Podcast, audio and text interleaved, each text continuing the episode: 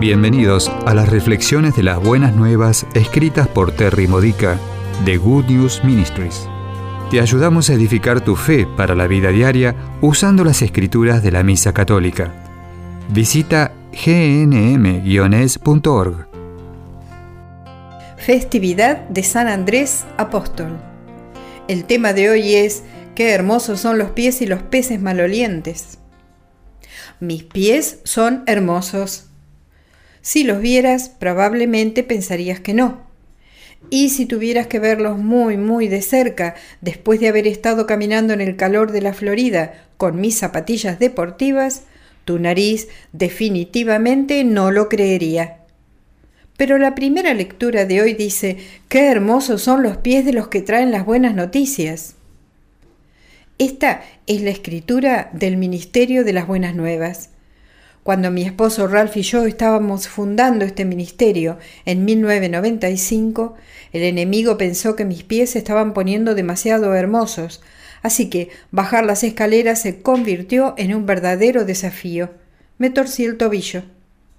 Después que sanó, tropecé con una esquina de la pared y me fracturé dos dedos de los pies. ¿Sabías que la armadura de Dios incluye protección para nuestros pies? Efesios 6, versículo 15 dice que nuestros pies están cubiertos por las sandalias del Evangelio de la paz. No parece lógico que las sandalias protejan mucho. Yo prefiero las botas del ejército. Pero tampoco predicar el Evangelio de la paz parece ofrecer mucha protección. De hecho, compartir nuestra fe cristiana parece pintar automáticamente un blanco para tiro en nuestras camisas. El enemigo no puede soportar mirar nuestros pies hermosos, y si sus esfuerzos no logran disuadirnos de difundir la buena nueva, cierra sus ojos con horror.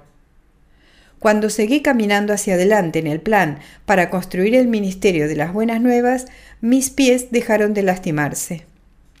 Más tarde llegaron otras tentaciones para abandonar. En vez de dedos rotos, se me partió el corazón. De parte de más de una persona, y por muchos años en algunos casos. He escuchado con claridad el consejo del enemigo, si dejas de hacer ese ministerio, todo estará bien nuevamente. Pero me niego a dejarlo absolutamente por tu bien. Los mayores ataques se han producido durante eventos muy importantes en mi ministerio, por lo que ahora pido oración a un equipo de guerreros de oración y hundo mis talones con profunda determinación para hacer lo que estoy llamada a hacer. Yo no te estoy confiando esto en aras de conseguir simpatía, más bien es para darte coraje para que claves tus talones también si estás tropezando sobre obstáculos en tu ministerio o si te estás golpeando tus dedos del pie en tu viaje hacia el cielo, sigue adelante, no pares. Tus pies se curarán y estarás más estrechamente unido a Cristo. Cuando Jesús reunió su equipo y construyó su comunidad de discípulos en la lectura del Evangelio de hoy, Mateo 4 versículos 18 al 22, les dio la vocación de ser pescadores de hombres, mujeres y niños. Él sigue dando a todos sus discípulos este mismo llamado, y al igual que pescando peces, el trabajo puede llegar a ser muy maloliente. El pescado huele mal. Entre más muertos están, peor apestan. Así también las personas que están espiritualmente muertas. Jesús nunca dijo que haría que el muelle oliera como un jardín de rosas. ¿No es interesante que no nos importe el olor cuando un pez es atrapado y estamos trayendo la pesca con el sedal? El hedor no es la vocación, el hedor es solo un olor. Y qué hermosos se han vuelto tus pies.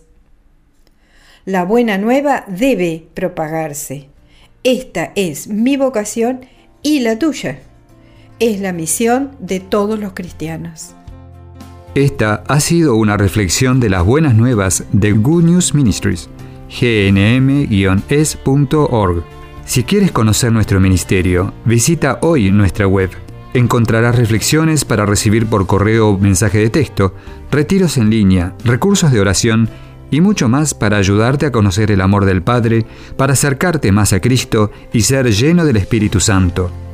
Visita hoy gnm-es.org.